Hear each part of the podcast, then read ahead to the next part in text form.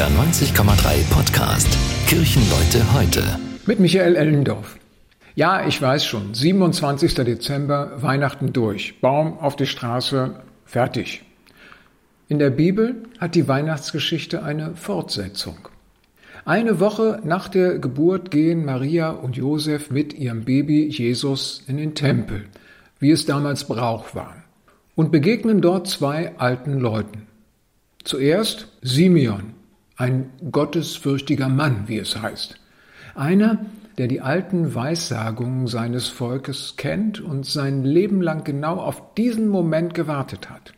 Nun haben meine Augen den Heiland gesehen, betet er.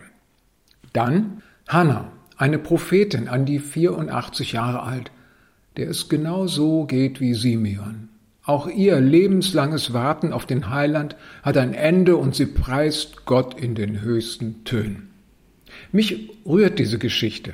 Offenbar waren Simeon und Hannah die einzigen, die gepeilt haben, was an diesem Tag im Tempel von Jerusalem vor sich geht, weil sie die alten Erwartungen und Traditionen festgehalten haben und zeitlebens wussten, eines Tages ist der Heiland da.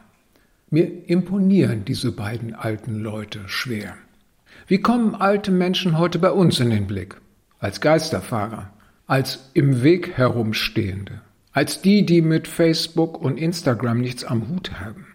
Vielleicht noch interessant aus volkswirtschaftlichen Gründen, um den Mangel an Arbeitskräften irgendwie abzufedern, bevor sie dann angeblich unweigerlich in Demenz versinken und gar nicht mehr zu gebrauchen sind.